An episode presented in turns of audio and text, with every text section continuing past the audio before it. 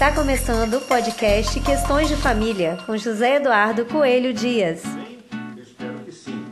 Olha só, hoje eu quero falar com vocês sobre um problema que volta e meia aparece nos escritórios de advocacia e que requer muita atenção de todo mundo, pois as consequências costumam ser bem desastrosas ou pelo menos nada agradáveis. É o seguinte: nós sabemos que os alimentos, ou seja, a pensão alimentícia, serve para prover as necessidades daquele que não pode fazer isso com recursos próprios ou por meios próprios. Não podem fazer isso por si mesmos. Pois é, quando a pensão é fixada em favor de menores, não é raro o alimentante, aquele que paga a pensão, decidir que num determinado mês vai pagar os valores de uma determinada forma, fora daquela forma expressamente prevista na sentença ou no acordo. Por exemplo, ela compra um tênis para o filho, ou então paga um passeio de escola, enfim, paga diretamente para o filho ou custeia uma determinada despesa de forma diferente daquela que consta do acordo ou da sentença, acreditando que na hora de fazer o pagamento da pensão só vai precisar pagar a diferença. Será que esse procedimento é válido? Será que esse pagamento tem efeito? Nós vamos falar sobre isso. Só que antes eu quero pedir uma coisa a vocês. Inscreva-se no nosso canal, ative as notificações, deixa seu like, compartilhe esse vídeo nas redes sociais para que a gente possa continuar sempre oferecendo para você o melhor conteúdo em direito de família. Vamos lá?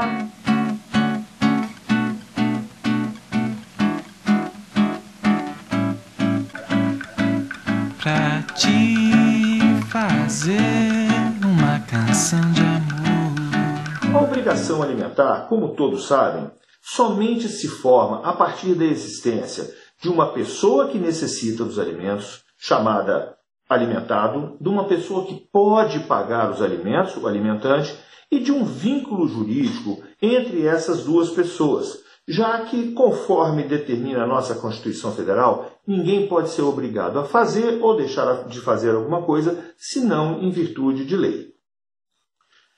Para que nós possamos falar, ou seja, para que nós possamos cobrar judicialmente então os alimentos, é preciso que a obrigação alimentar esteja materializada num título executivo extrajudicial ou numa decisão judicial.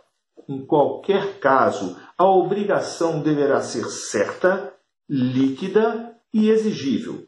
Obrigação certa, segundo a melhor doutrina, é aquela que tem precisamente definidos os elementos da obrigação, isto é, os sujeitos, a natureza, o objeto da relação jurídica sobre qual a execução se funda, sobre qual a execução incidirá. Ora, se a obrigação é certa, somente pode ser modificada por acordo entre as partes, ou, no caso daquelas decorrentes de decisão judicial, por recurso. Não cabe, dessa forma, alterar a obrigação de forma unilateral e prover o seu cumprimento do jeito que a gente bem entende. Mas muita gente faz assim, e a consequência, não raro, é receber a visita de um oficial de justiça cobrando todo o montante estabelecido no título, sem compensar aquilo que foi pago de forma distinta da estabelecida. Aliás, uma das características mais marcantes da obrigação alimentar, como nós já tivemos oportunidade de falar em diversas outras vezes, é a sua incompensabilidade. Ora, conforme entendimento acolhido pelo STJ nos autos de um agravo de instrumento, é, num agravo em recurso especial, número 1031-163 do Rio de Janeiro, que teve como relator o ministro Raul Araújo, apenas em hipóteses excepcionais admite-se a possibilidade de compensação da dívida alimentícia, sob pena de frustrar a finalidade primordial dos créditos. Nós vamos escolher ainda do mencionado acórdão que é firme o entendimento dos tribunais no sentido de que os alimentos, em face de sua natureza, não são passíveis de compensação com outros créditos que o devedor eventualmente exiba a pretexto de extinção da sua obrigação de pagá-los.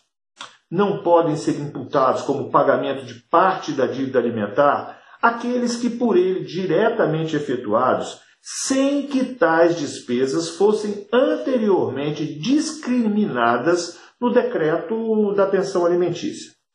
Nesse sentido, o pagamento de despesas como serviços, cursos de inglês, formatura, passagens aéreas, passeio, roupas, etc., constituem apenas liberalidade do alimentante, não estando especificado na sentença como passíveis de pagamento in natura e não guardando relação direta com a natureza da prestação alimentícia. Por fim, vale lembrar que, diante do caráter alimentar da verba devida, não se aplica a valoração pelo princípio do enriquecimento sem causa, constituindo-se em nítida liberalidade os pagamentos efetuados pelo alimentante em sentido diverso daquele fixado na sentença. Em tais casos, os tribunais vislumbram é uma verdadeira hipótese de descumprimento da decisão judicial, violando-se a coisa julgada, já que o alimentante, tendo recursos opta por realizar os pagamentos de forma in natura das despesas que bem entende, em detrimento daquelas expressamente determinadas na sentença ou no acordo, e até daquelas é, que estão inseridas na decisão cabe administrar os recursos, não é só uma liberalidade. Nós não podemos esquecer, repito isso sempre, que vigora no ordenamento jurídico a impossibilidade de se compensar débito proveniente de prestação alimentícia dos artigos 3732 e do artigo 1707, os dois do Código Civil. Sendo certo, assim, que os pagamentos realizados de forma diversa àquela fixada judicialmente configura mera liberalidade, não servindo para extinção da obrigação, ainda que parcialmente. Nós vemos assim que não é proibido pagar o que não consta do título. Pode pagar. O que não pode é pretender utilizar esses pagamentos para compensação, sem que haja expressa previsão na decisão judicial ou no acordo. Né? Enfim, é, essa medida de tentar fazer isso não é uma medida muito aceita nos nossos tribunais, a não ser em casos excepcionalíssimos. Por isso a gente sempre fala, antes de fazer qualquer coisa, antes de tomar uma decisão que envolva algum procedimento, alguma questão jurídica, consulta sempre o advogado, tá bom? É isso aí, gente. Você acabou de ouvir o podcast Questões de Família. Até o próximo.